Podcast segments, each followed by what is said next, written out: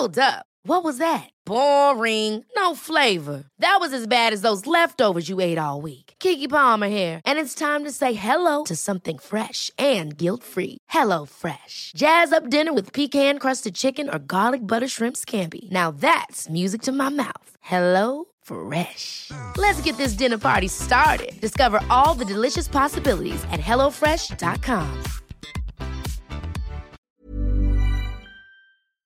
Esto es República H, la información más importante con el punto de vista objetivo, claro y dinámico de Blanca Becerril. Hola, hola, muy buenas noches. Son las 9 de la noche en punto de este miércoles 10 de febrero del año 2021. Yo soy Blanca Becerril.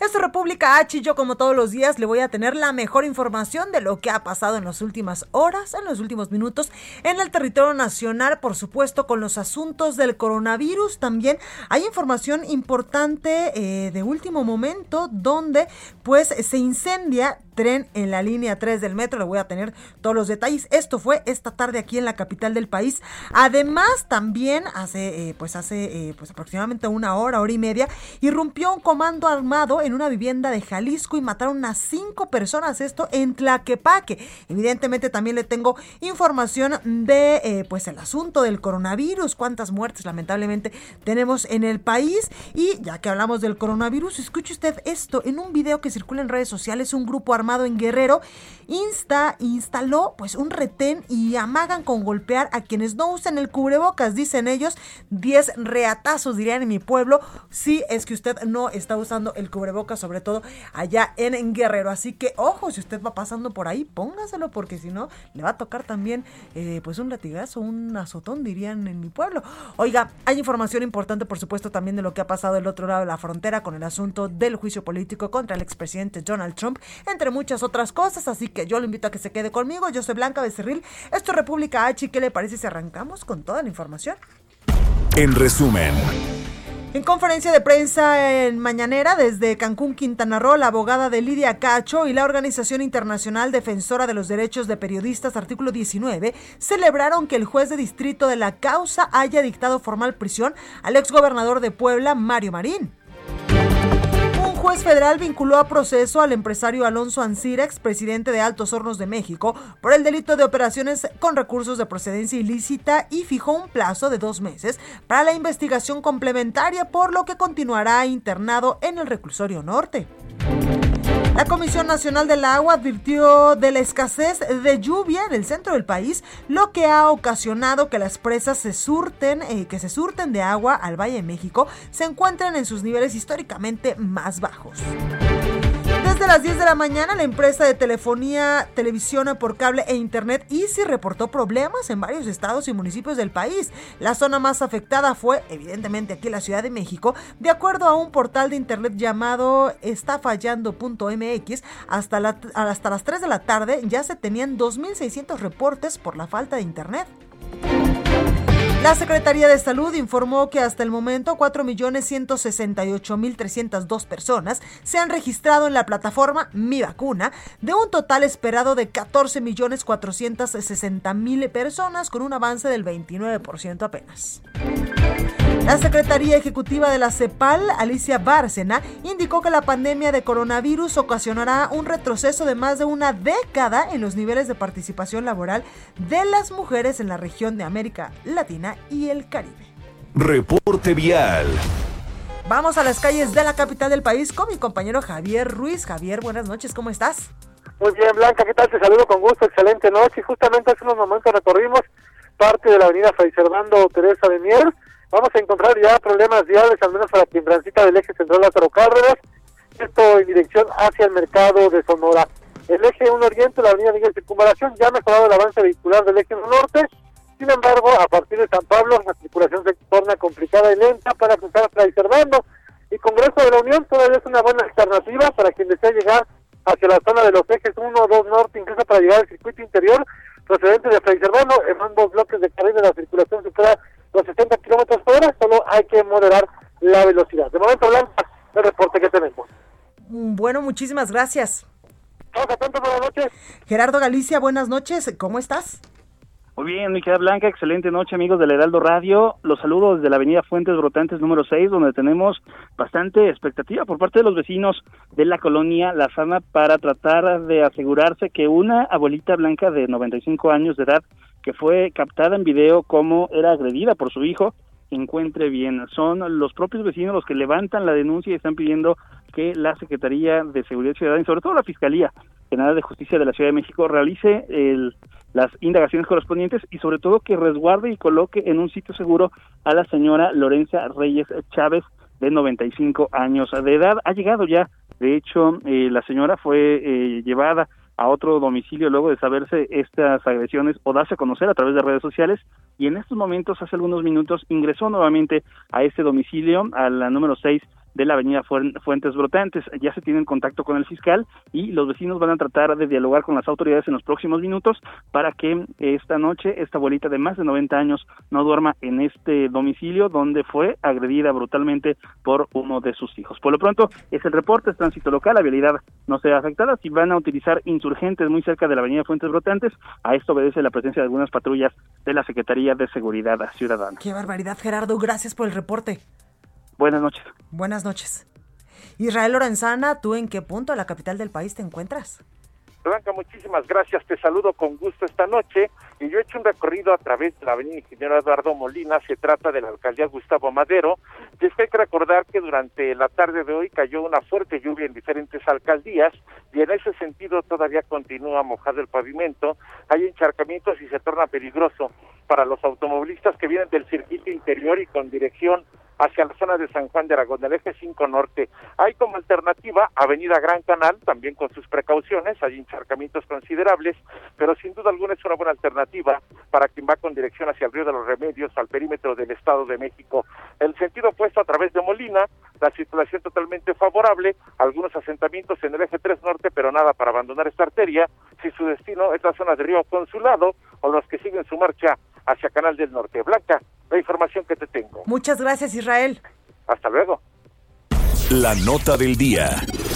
Oiga, y la nota del día, entre muchas otras, porque hoy literalmente hay muchísima información, es que la Fiscalía General de la República decidió negociar con la exsecretaria de Desarrollo Social, usted se acuerda de ella, de Rosario Robles, y buscar una salida anticipada a su caso, motivo por el cual decidió no acusarla formalmente por el delito de uso indebido del servicio público, por ser presuntamente omisa de un desvío de más de 5 mil millones de pesos de aquella pues estafa maestro, ¿usted se acuerda? Incluso estos datos. Para hablar más al respecto, tengo en la línea telefónica y saludo con mucho gusto a Arturo Ángel, periodista de Animal Político. Arturo, ¿cómo estás? Hola, ¿cómo están? Muy buenas noches, ¿no? Un gusto estar con usted. Oye Arturo, pues cuéntame, tú has seguido eh, pues paso a paso este caso de la exsecretaria de Desarrollo Social muy cercana al gobierno del expresidente Enrique Peña Nieto, Rosario Robles, y tú evidentemente pues sabes cómo se está manejando el asunto con ella. Cuéntanos qué has visto y qué fue lo que se, se, se dio como resolución el día de hoy. Sí, eh, digamos que, a ver, la audiencia eh, programada para el día de hoy tenía la finalidad, digamos, de ya presentar una acusación formal en contra de Rosario Robles por estas pues omisiones, ¿no? Porque ese es el delito que, la fiscalía desde el principio imputó a Rosario Robles, omisiones, pero omisiones pues muy graves, porque derivaron en, en, la firma de estos convenios famosos entre la Sol y la SEDATU, eh, con universidades públicas que a su vez dieron paso a la posibilidad de enviar recursos, eh, la llamada estafa maestra, eh, la Fiscalía sostiene que Robles supo, por avisos de la auditoría superior de la Federación, de que estos convenios eran irregulares y no hizo nada, ¿no? Entonces, em, eh, si bien eh, Rocío Robles lleva pues, ya prácticamente un año y medio presa, ¿no? Este, después de que voluntariamente acudió a la primera audiencia y desde ya no ha salido, em, hace falta, porque en, el, en este proceso el sistema penal actual, eh, primero a las personas se les vincula proceso por la posibilidad de haber cometido un delito, pero luego todavía hay una fase de investigación complementaria y finalmente llegamos a la fase de la acusación formal. Eh, esta acusación era la que presentaría el día de hoy la Fiscalía, ya la conocíamos por escrito porque ya hace unas semanas se mandó por escrito, pero eh, lo que sucedió el día de hoy es algo que ya se había adelantado desde, desde diciembre, que es que Rosario Robles está dispuesta a ya no combatir esta acusación, sino a colaborar con las autoridades, porque hay que recordar que si bien Rosario Robles está presa solo por estos delitos de omisiones, ella ya tiene una orden de prisión también por lavado de dinero y delincuencia organizada, que, que, obtuvo la CEIDO y que no se ha ejecutado justo por esta presunta colaboración, esta, esta declaración que queda Rosario Robles, muy, muy al estilo de como ya lo han hecho otros, otros procesados, pues para denunciar a una red de corrupción más grande y ella obtener pues en, en algún momento un beneficio. Entonces, eh, eh, eh, lo que sucedió el día de hoy es que al arrancar la audiencia el juez del caso pues dijo, oigan ustedes en diciembre me, vinieron a decir que ya iban, a, que iban, había la posibilidad de negociar, de que este caso de, de, omisiones pues más bien tenga una salida adelantada, ¿no? Que es que Rosario se declare culpable, se le imponga una pena mínima, para luego pasar a esta, al otro caso de delincuencia organizada, que, que ahí es donde buscaría volverse testigo colaboradora, y después preguntó pues que cómo iba eso, la fiscalía o la representante de la fiscalía dijo que no, que este que, que estaban en la mejor disposición, pero de, alguna forma digamos que el juez se molestó, ¿no? Porque no estaba ya resuelto esto, ya habían pasado muchas semanas desde diciembre, ya estamos en febrero, y digamos que el juez le pidió a la fiscalía que eh, pues ya resuelva, y en efecto va a aceptar esta colaboración de Rosario Robles, y les dio cinco días hábiles para que eh, acuerden cuándo se van a reunir con Rosario Robles y que a más tardar el próximo 27 de febrero le vengan a decir en audiencia la fiscalía si va a aceptar la colaboración con Rosario Robles, si en efecto no se van a ir a juicio o en su defecto si, si esa colaboración no prospera y entonces ya puede presentar las pruebas para que el asunto por fin, después de tanto tiempo, llegue a un juicio. Exactamente. Oye, eh, Arturo, ¿y han tenido contacto con el abogado de Rosario Robles? Evidentemente con Rosario Robles no, pero él les ha eh, pues eh, informado cómo está incluso anímicamente la exsecretaria después de todo este proceso. Sí, sí, sí, fíjate que, a ver, pude platicar con él durante la mañana. Evidentemente ellos no están en posición de dar declaraciones, han preferido mantener a partir del tema de la colaboración eh, pues más bien mantener un perfil de, privilegiar la negociación con la fiscalía y no no no ya no proceder eh, un poco con esta eh, por, mucho tiempo hubo una lucha mediática pues no incluso con otros abogados que estuvieron anteriormente este lo que nos dijo nos dicen los abogados es que anímicamente está mejor que en diciembre porque en diciembre sí le pegó muchísimo el tema de la orden de aprehensión por delincuencia organizada pero por ejemplo para la audiencia de hoy Rosario Robles no se presentó, a pesar de que fue por videoconferencia, ella tenía la posibilidad de enlazarse desde, desde el penal que la llevaran a un juzgado y por ahí le pusieron una camarita. No quiso hacerlo porque hace unos días, de acuerdo con lo que nos contaron los abogados, ella tuvo una caída en el centro eh, penitenciario este de Santa Marta, Catitla, aquí en Ciudad de México, donde está presa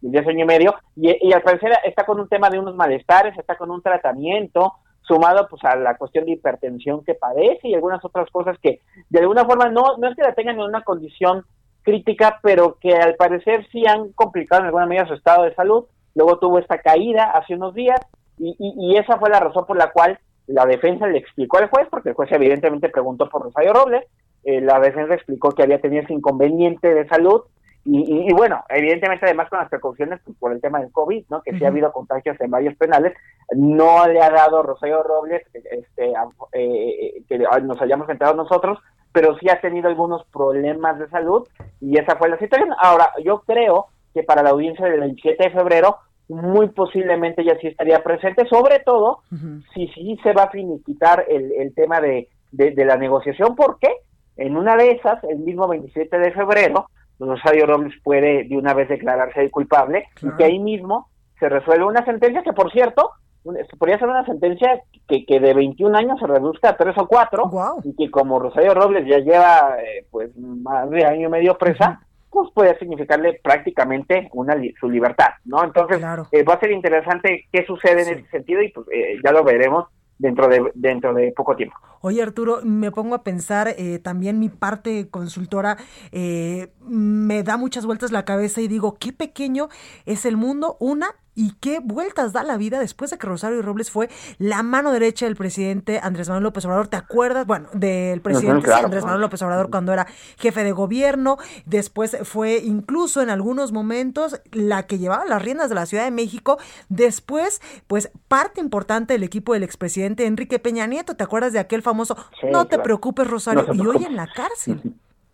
Sí, no, la verdad es que ha sido muy, la historia de Rosario Robles ha sido, ha sido muy, pues un, un, sub y baja, una montaña rusa en ese, en ese sentido, y, la verdad es que también digo, e, evidentemente la investigación de la estafa maestra, y eso creo que siempre hay que dejarlo muy claro, la investigación periodística que se hizo desde Animal Político y Mexicanos contra la Corrupción, pues se llamó estafa maestra porque involucraba a, un sistema de, desvío de recursos de muchas dependencias. Sí. O sea, el caso no era la estafa de Rosario Robles, ¿no? Sí, claro. Era la estafa maestra, hay como 10 secretarías de Estado implicadas y la verdad es que es llamativo que hasta el día de hoy la única presa de ese nivel imputada por este fraude, pues ha sido Rosario Robles y creo que en ese sentido sí ha faltado que las autoridades que, que están involucradas en este caso pues hubieran indagado como un sistema entre muchas dependencias este caso y no que estuviera enfocado hasta el día de hoy pues solamente en Rosario Robles. Y pues cuando Rosario Robles dice con, con eh, eh,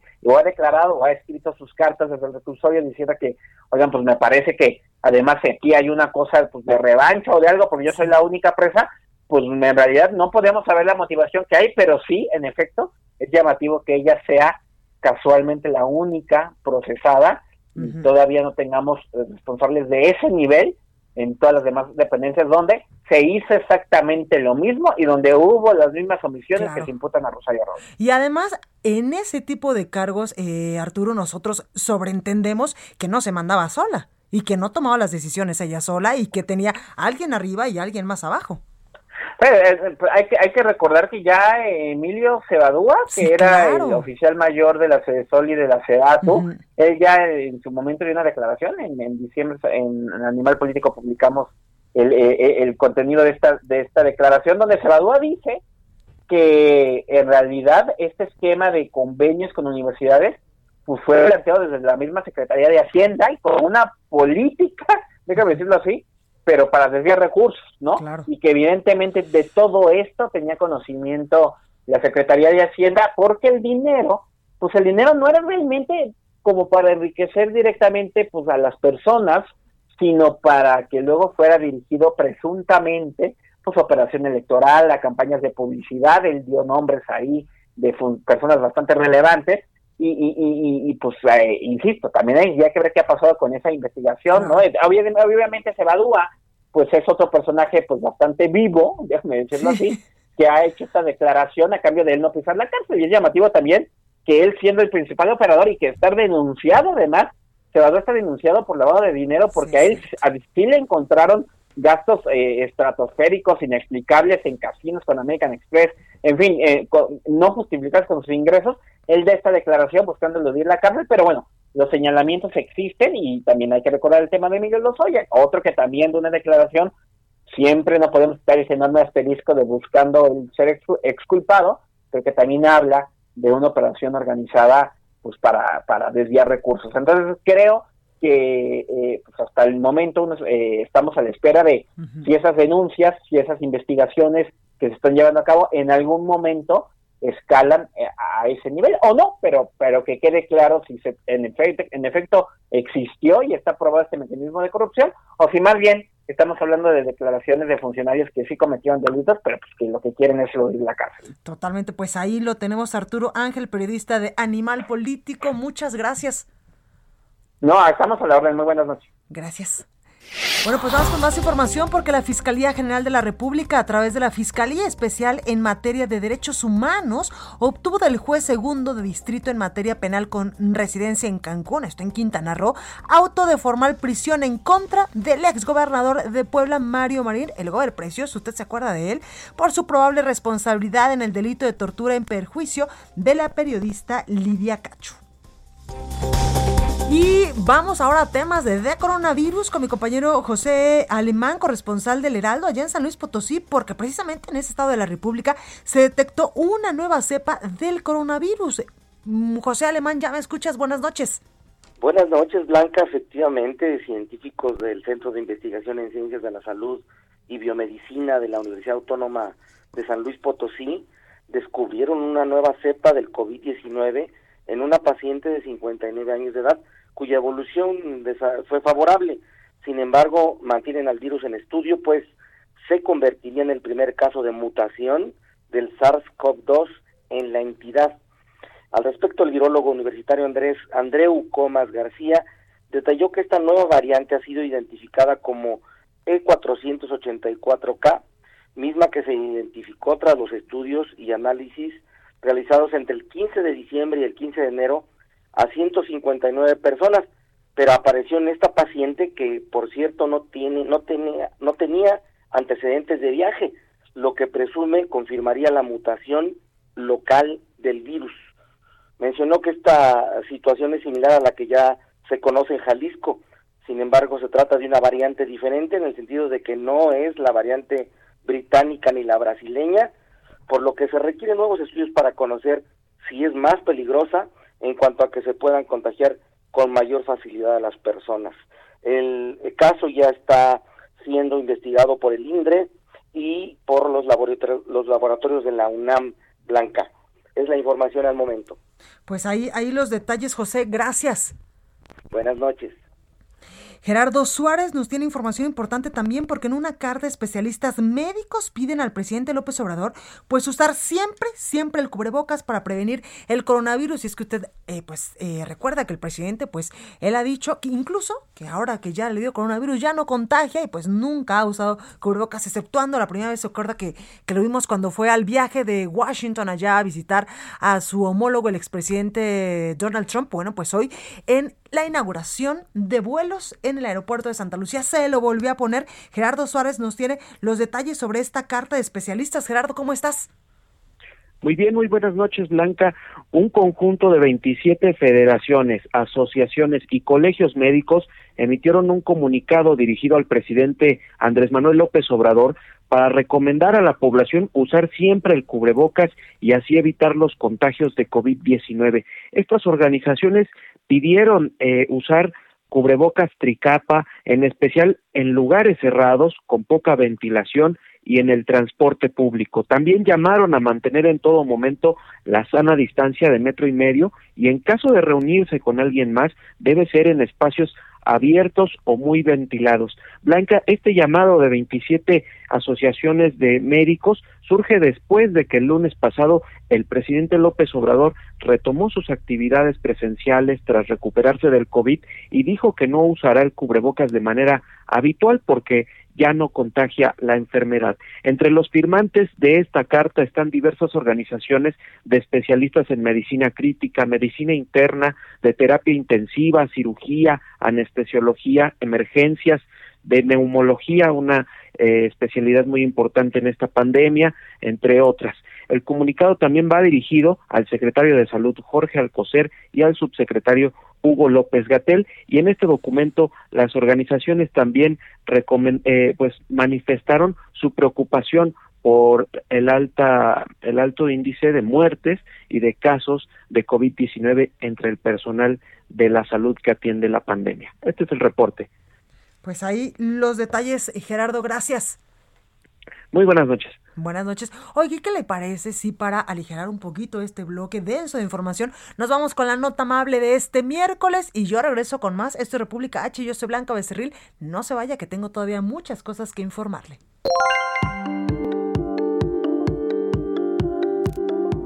Vamos con la nota amable de hoy. Y es que la Universidad Autónoma de Querétaro arrancó las brigadas de vacunación capacitación SARS-CoV-2, a través de las cuales se capacitarán a los 300 universitarios que acudieron al llamado de la institución para formar parte de este proyecto en favor de la población. La Facultad de Enfermería de la UAC fue sede de este primer entrenamiento, en donde participaron 200 brigadistas de las facultades de Enfermería, Ciencias Naturales, Química y Medicina. El resto de los participantes recibirán la capacitación el próximo sábado. Al respecto, la rectora de la institución, Teresa García García, reconoció la voluntad de los participantes para querer ser brigadistas de la vacunación contra COVID-19 y con ello realizar un servicio a favor de la sociedad.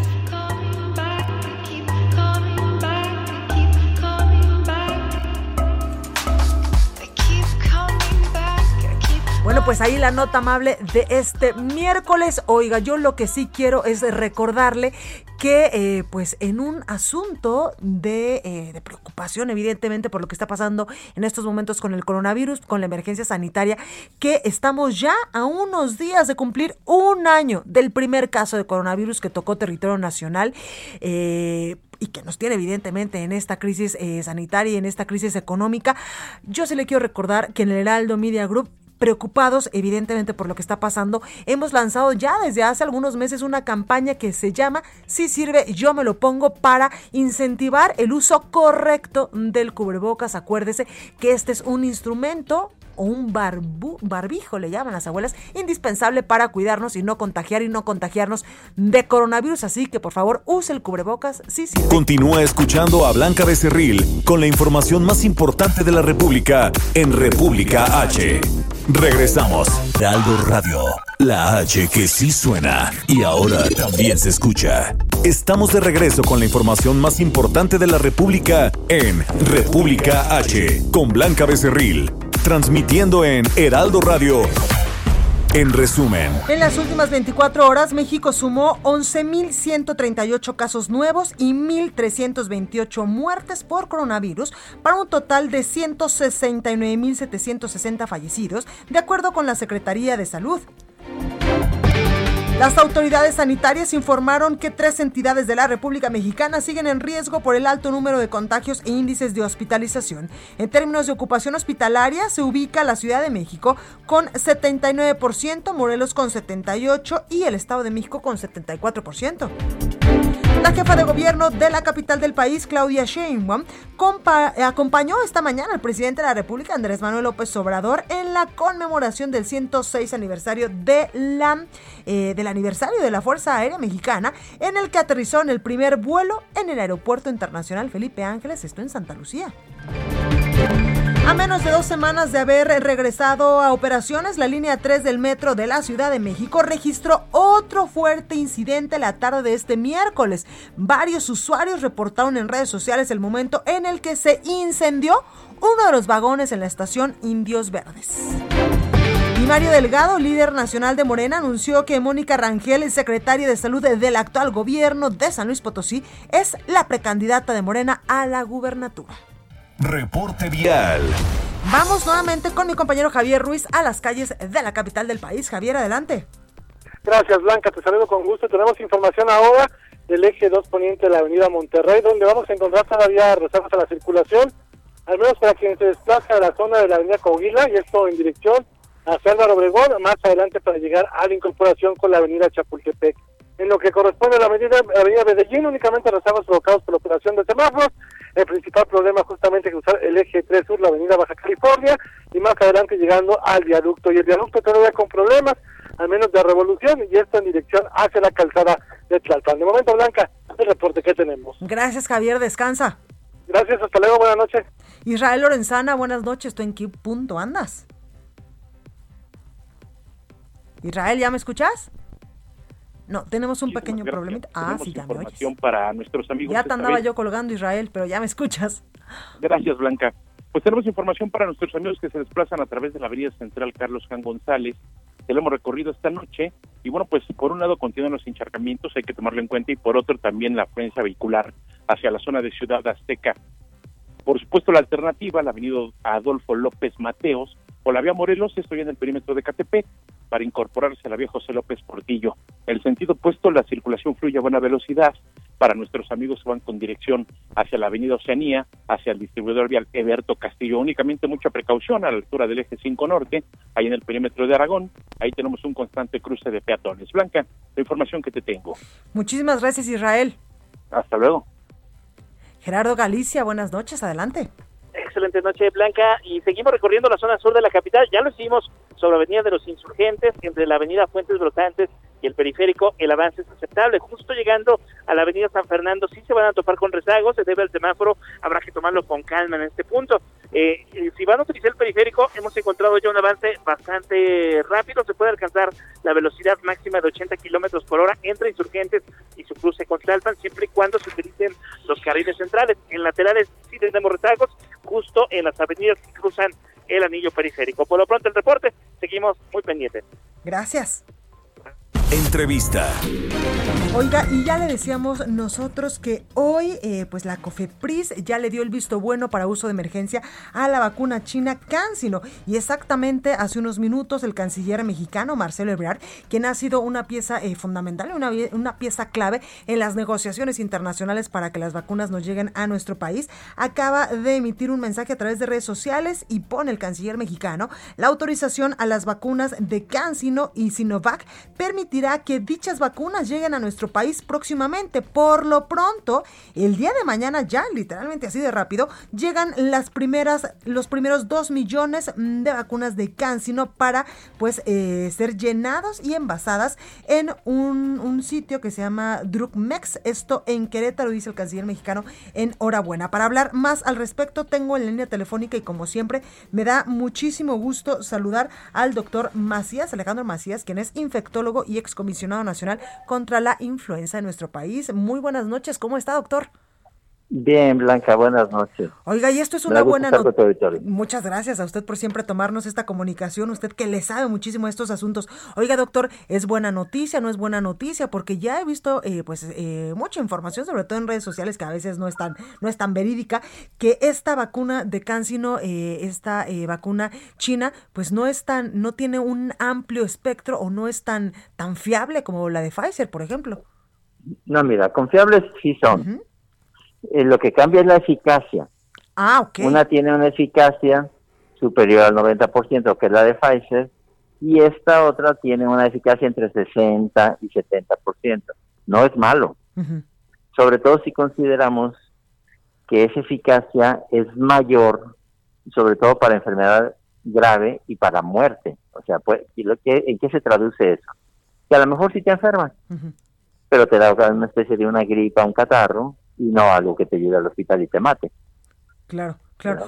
Eso es más importante. Oiga, doctor, entonces es bueno que en el país vayamos a tener una gran variedad de marcas de farmacéuticas y de estos biólogos para administrar a la población o solamente nos hubiésemos casado con una, por ejemplo. Mira, lo ideal, Blanca, es que tuviéramos una sola para estandarizarlo todo, pero es que eso no va a ser posible. Porque no hay un solo fabricante que le pueda dar eh, que pueda dar la oferta que se requiere a toda la demanda de todos los países. Entonces vamos a tener de Chile, de dulce y de manteca y vamos a tener que adaptarnos. Y México puede hacer eso, sin duda. Eh, y entonces es buena noticia saber que vamos a contar con el número suficiente. Claro. Oye, doctor, a mí me, me pareció muy bueno un tuit que leí hoy y que publicó evidentemente a través de su red social, donde decía que también tiene que ver mucho la jeringa con la que se aplica la vacuna de Pfizer, eh, que si no son adecuadas, usted decía, pues se pierde incluso una dosis por cada ampolleta y rinde menos. Sí, eh, mira, todas las jeringas tienen un espacio muerto. En la, en la aguja, porque la aguja, lo que se llama el vestíbulo de la aguja, ocupa un espacio y la misma jeringa donde se embona con la aguja tiene otro espacio muerto. Entonces ahí se puede perder, por ejemplo, de un frasco de seis dosis, se puede perder una. De manera que si tú tienes contratados, por ejemplo, como México, vamos a decir unas 20 millones de dosis, por decir algo, pues vas a perder aproximadamente 3 millones de dosis si no tienes la, la jeringa adecuada. Claro. Oiga, doctor, ¿y el asunto de la distribución de la vacuna ya lo solucionamos en el país? Mira, yo creo que si tenemos la vacuna, el problema para México es no es tener vacunación, es tener vacuna. México ha sido tradicionalmente un país de vacunación que no ha tenido problema para poner sí, vacuna. Si, si, se adaptan las vacunas, como la mayoría lo hacen, a nuestra red de frío, México no tiene problema en vacunar decenas de millones de personas en poco tiempo. Entonces yo no tengo duda de que una vez que empiecen a circular las vacunas las vamos a poder poner sin problema. Claro. Doctor, también quiero preguntarle, y es una duda que literalmente surgió en una, eh, pues en una eh, plática vía Zoom, incluso con mi familia por aquello de, eh, pues el distanciamiento social que tuvimos el fin de semana, donde incluso, pues una de, de, mis tías, literalmente así lo digo y lo cuento, decía, oye, ¿y por qué el Plan Nacional de Vacunación contra el Coronavirus no empezó con las personas jóvenes, las personas que salen todos los días a trabajar, la población económicamente activa, y por qué empezó con los adultos mayores? Sí, mira, porque simple y sencillamente los números no dan, Blanca. De hecho, todo el Trump se descarriló una vez que ya no llegó la vacuna de Pfizer. Considera que ha llegado menos de un millón de dosis. para un país de 126 millones de habitantes. Entonces, tenía que empezar sobre todo por el personal de salud. Todavía no se termina la vacunación del personal de salud. Entonces, hay que terminar la, vacunación del personal de salud y luego, no los más riesgosos de, enfermarse, sino de morirse, que son las personas mayores de 60 años. El plan no es malo. Ajá. Pues ahí, ahí tenemos estos detalles. Doctor Alejandro Macías, infectólogo, muchísimas gracias como siempre por ayudarnos a entender pues cómo va este asunto de la evolución del coronavirus en el país. Sí, Blanca, me da gusto estar con tu auditorio. Cuídate, por favor. Cuídese mucho, gracias. Oye, ¿cómo van las cosas allá en Nuevo León? Mi compañera Dani García desde Monterrey nos tiene más información. Mi Dani, ¿cómo estás? Muy bien, Blanca, muy buenas noches. Te saludo, como bien mencionas, pues desde Monterrey, donde el anuncio de la llegada de las vacunas que estarían pues arribando a la entidad a finales de este mes de febrero y que se repartirían en tres municipios que son Monterrey, Guadalupe y San Nicolás, pues finalmente ha ocasionado unas respuestas interesantes por parte de la sociedad regiomontana y en particular de un alcalde municipal del área metropolitana de Monterrey. Habló del alcalde César Garza del municipio de Apodaca, quien denunció a través de sus redes sociales se trata de una injusticia que algunos municipios recibirán vacunas, mientras otros, como pues, el que él dirige, se quedará sin vacunas, al menos en esta primera etapa. Aseguró que quería denunciar y expresar el sentimiento que, que, que existe de que Apodaca, siendo el segundo municipio más grande del estado y el principal generador de empleos, pues no esté recibiendo los inmunizadores en los próximos días. El edil recordó que en el caso de Nuevo León, pues eligió a Monterrey, San Nicolás y Guadalupe como los municipios que recibirán las vacunas para adultos mayores. Sin embargo, Garza lamentó que se esté dejando de lado a los médicos y demás personal de salud, así como al resto de la población de Nuevo León. Agregó además que es lamentable que solo se haya vacunado actualmente al 20% del personal médico de Nuevo León y no se esté considerando a los adultos mayores o grupos vulnerables que no residen en los municipios seleccionados. Reveló también que este sentimiento de decepción no es únicamente propio, ya que había hablado con el secretario de Salud del Estado, Manuel de la Boca quien le aseguró que está de acuerdo con él. Y bueno, sobre esto, pues pocos alcaldes han eh, pronunciado, igual que César Garza, pero por ejemplo sabemos que el alcalde del municipio de San Pedro Garza García, Miguel Treviño, también comparte un poco este sentimiento y lo ha dado a conocer a través de redes sociales blancas. Así que, bueno, así las cosas aquí en Nuevo León, donde como te comentaba, se espera que sean los próximos días cuando lleguen 400, casi 400 mil vacunas que estarán destinadas a tres municipios metropolitanos por el momento. Pues ahí los detalles, mi Dani, gracias. Al contrario, Blanca, muy buenas noches. Gracias. Ya dejamos un poquito de lado el asunto del coronavirus y toda esta información y vámonos a otros temas porque hoy el presidente de México, Andrés Manuel López Obrador, pues eh, hizo casi su sueño dorado de tener un nuevo aeropuerto en la base militar de Santa Lucía. Lo cumplió, lo, casi casi que lo firmó y lo cumplió. Y hoy inauguró una pista en esta base aérea. Y nuestro compañero París Alejandro nos tiene información porque estuvo incluso acompañado de varios gobernadores. París, ¿cómo estás? Buenas noches, Blanca, amigos, amigos de Alto de México. Y es que con el aterrizaje de un avión de la Fuerza Aérea Mexicana, el presidente Andrés Manuel López Obrador inauguró las nuevas instalaciones de la base aérea militar de Santa Lucía en Zumpango, Estado de México. López Obrador abordó por la mañana el avión de la Fuerza Aérea Mexicana en el Aeropuerto Internacional de la Ciudad de México para volar y aterrizar en la nueva pista de la base aérea en Santa Lucía, Estado de México, a solo 45 kilómetros de distancia, un vuelo de 11 minutos. El vuelo y el aterrizaje fue para inaugurar estas nuevas instalaciones que empezaron a construirse el 17 de octubre de 2019 y que forman parte del Aeropuerto Internacional Felipe Ángeles. López Obrador estuvo acompañado por los secretarios de la Defensa Nacional, Luis Crescencio Sandoval, de la Marina, Rafael Ojeda, de Seguridad y Protección Ciudadana, Rosa Rodríguez y Marcelo Ebrard, eh, así como otros integrantes del gabinete. También estuvo acompañado por la jefa de gobierno de la Ciudad de México, Claudia Sheinbaum, los gobernadores Hidalgo, Omar Fayad, de Querétaro, Francisco Domínguez y del Estado de México, Alfredo del Mazo. En el evento de la inauguración de las instalaciones y en su mensaje por el 106 aniversario de la creación de las Fuerzas Aéreas Mexicanas, reconoció que en esas circunstancias difíciles del país, los integrantes de la Secretaría de la Defensa Nacional y de la Marina han apoyado a las autoridades civiles para salir adelante. Escuchemos al presidente López Obrador. La Secretaría de la Defensa, la Secretaría de Marina, en circunstancias difíciles como estos tiempos Estas instituciones nos están ayudando para salir adelante. Estas instituciones quedaron de pie a pesar de las desviaciones y de todos los daños causados por el vendaval neoliberal. Esa es la segunda ocasión que el presidente López Obrador utiliza una aeronave militar para transportarse. La primera ocasión fue en noviembre del 2020 para atender la emergencia por las inundaciones en el estado de Tabasco. López Obrador afirmó que el nuevo aeropuerto solamente puede ser construido por las Fuerzas Armadas.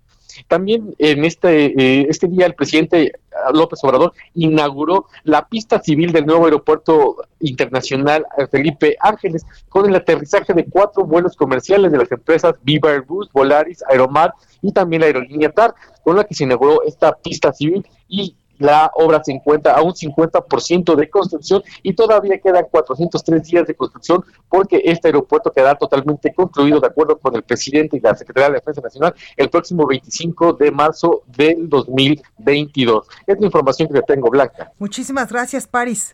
Buenas noches. Pues ahí la información. Oiga, ¿y qué le parece si vamos del otro lado de la frontera con mi compañero Juan Guevara, periodista de Now Media, pues para que nos cuente cómo está el asunto allá con el, eh, pues el juicio político de Donald Trump? ¿Cómo estás, Juan?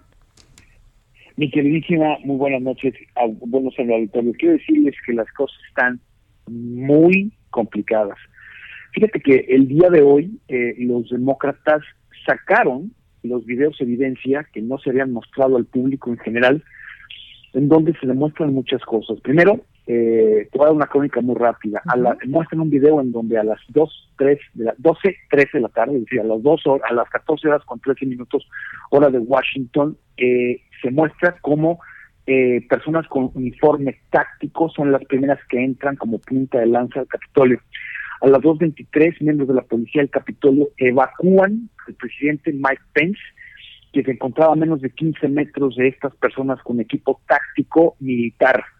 A las 2.30, todo esto en video y en audio. A las 2.30 la policía del Capitolio declara un estado de emergencia máxima informando que han perdido que han perdido el control y la línea de seguridad y que no podrían garantizar la seguridad de los de los senadores de los, de los diputados y del propio vicepresidente a las 2.45 un policía del Capitolio con el afán de, eh, de, evitar que siguieran entrando porque ya estaban cerca de la línea de seguridad de, eh, protección con el vicepresidente Biden y eh, con el vicepresidente Pence y con Nancy Pelosi y Max Schumer o se interpone una puerta los manifestantes lo meten entre la puerta y el marco de la puerta y lo empiezan a ahorcar con la puerta. Todo eso lo demostraron los demócratas el día de hoy contra el juicio político.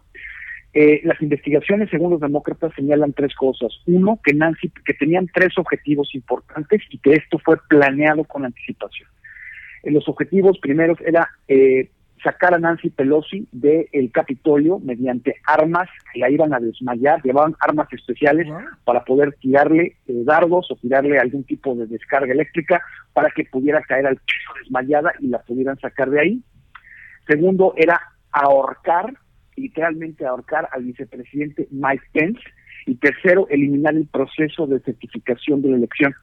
Entre las 2.30 de la tarde y las 3 de la tarde, el Capitolio emite una alerta roja a la Casa Blanca y al presidente Trump pidiendo ayuda y refuerzos. El presidente Trump se niega a tomar las llamadas y permite que el ataque siga durante seis horas. Según los demócratas, las investigaciones indican que Trump planeó el ataque contra el Capitolio con anticipación para evitar la certificación de la elección.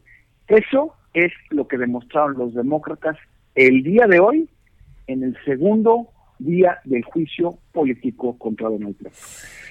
Esto está tomando un giro que no esperábamos y se están poniendo las cosas muy complicadas para el presidente. Totalmente, y se está poniendo bien, bien sabroso, dirían ayer en mi tierra. Juan Guevara, gracias. Un abrazo, saludos. Gracias. Oiga, y vamos con Arturo Ávila, eh, quien es presidente de IBN, Via Analytics y experto en seguridad nacional por Harvard, colaborador de este espacio informativo. Arturo, ¿cómo estás? Hola Blanca, ¿cómo estás? Te saludo con mucho afecto a ti y a tu auditorio, como siempre, por supuesto. Gracias. Oye, Arturo, hoy toca hablar de participación ciudadana. Sí, fíjate que hay un tema muy interesante. Publicamos en el periódico El Heraldo, por supuesto, como todas las semanas, eh, un tema que tiene que ver con la solidaridad en la distribución de las vacunas y también con la participación ciudadana. Y la verdad es que, como tú bien lo sabes, la campaña de vacunación a nivel mundial ya comenzó con más retrasos que avances. Hasta el momento hay 49 naciones que han comenzado con la inmunización de su población. Hay diferencias en cuanto al avance que registran. Por ejemplo, Blanca Israel encabeza el porcentaje de su población que ha recibido al menos una dosis. Y fíjate qué dato, el 61.66% de su población ya está vacunada. En cuanto a la velocidad, la semana anterior Estados Unidos alcanzó un récord que logró administrar 1.7 millones de vacunas contra el COVID-19 en un solo día. Y por el contrario, aquí está lo que es lastimoso, lo que duele, hay países que ni siquiera han comenzado con la aplicación de las dosis, ni siquiera han logrado vacunar al personal médico que se encuentra en la primera línea de defensa de la pandemia, y lo peor, Blanca, es que hay naciones que han asegurado ya su suministro, incluso en mayor porcentaje que su población como Canadá, que por ejemplo ya tiene firmados convenios para inmunizar a más de cinco veces su población. Esto es lamentable porque nos habla de que la cooperación global es bien importante para terminar con la pandemia, sin embargo, no todas las naciones lo están viendo así y esto es un tema que llama mucho la atención. Totalmente, Arturo, y no sé si te acuerdas que hace pues algunos días incluso la ONU pidió que seamos solidarios y que las grandes potencias, los países pues eh, más industrializados y más poderosos del mundo no acaparen todo el asunto de las vacunas y dejen también para los países en vías de desarrollo. Fíjate, acaba de tocar un tema importantísimo. Efectivamente, la Organización Mundial de la Salud y la ONU han impulsado un mecanismo que se llama COVAX este mecanismo blanca lo que busca es asegurar una distribución equitativa, pero la desesperación por obtenerla ha hecho que ante el retraso en la entrega de vacunas que se presenta a nivel mundial, algunos países han optado por tomar algunas acciones. Por ejemplo, la Unión Europea, en donde plantearon la posibilidad de evitar la exportación de vacunas que se fabricaran en su territorio para asegurar su suministro. Fíjate qué tema, ¿no? Sin embargo, estas medidas también generan un vacío y obliga a naciones sin convenios a reafirmar alianzas con naciones que también cuentan con la disponibilidad. Por eso Rusia y China, desde un punto de vista, fíjate qué interesante, Blanca, de tomar una ventaja geopolítica, han ofrecido su vacuna a países como México, como bien lo sabemos, a países de, Latinoamérica y por supuesto a países que no han logrado alcanzar hoy un espacio o una orden de compra en las vacunas. Totalmente. Pues ahí, ahí los detalles, Arturo, y es importante también eh, que, por ejemplo, hace rato platicábamos con el doctor eh, Macías, Alejandro Macías, donde pues incluso México pues va a tener una gran variedad de vacunas que poco a poco ya están llegando, sí, y que hoy incluso la COFEPRIS pues ya le dio el visto bueno a, a la vacuna china de Cancino.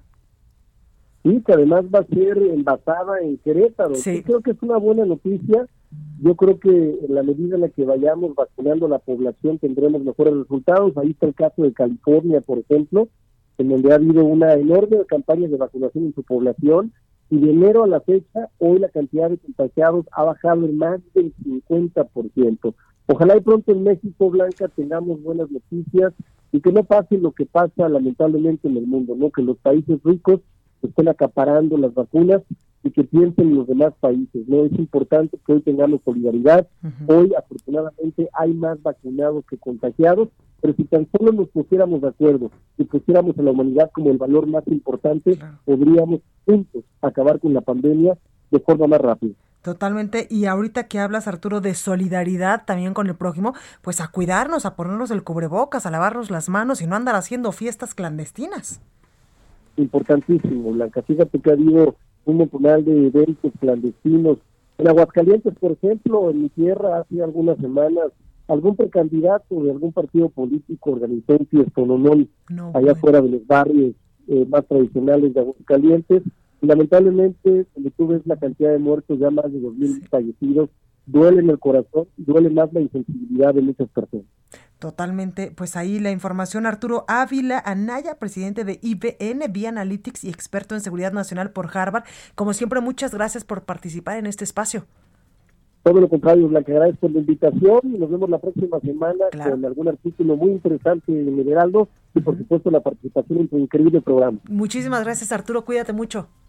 Un abrazo fuerte, hasta luego. Gracias. Bueno, pues ahí la información de cómo estamos en el mundo manejando el asunto de la vacunación contra el coronavirus. Por eso es que yo le reitero, no hay que bajar la guardia en estos momentos. Yo sé que aquí en la capital del país, a pesar de que estamos y seguimos en semáforo rojo, pues ya se han podido aperturar ciertos comercios, ciertos sectores, pero en verdad no hay que bajar la guardia. Hay que usar, como dice el lema de eh, esta campaña del Heraldo Media Group, yo me lo pongo, sí sirve, yo me lo pongo, hay que ponerse el cubrebocas y, como dicen los expertos, incluso lavarnos las manos de manera obsesiva. Yo soy Blanca Becerril, lo espero el día de mañana en punto de las 9. Esto fue República H, la información más importante de lo que pasa en el interior de la República, con el punto de vista objetivo, claro y dinámico de Blanca Becerril. Continúa escuchando Heraldo Radio, donde la H suena y ahora también se escucha. Una estación de Heraldo Media Group. Ever catch yourself eating the same flavorless dinner three days in a row? Dreaming of something better? Well, HelloFresh is your guilt-free dream come true, baby. It's me, Gigi Palmer. Let's wake up those taste buds with hot, juicy pecan-crusted chicken or garlic butter shrimp scampi. Mm. Hello Fresh. Stop dreaming of all the delicious possibilities and dig in at HelloFresh.com. Let's get this dinner party started.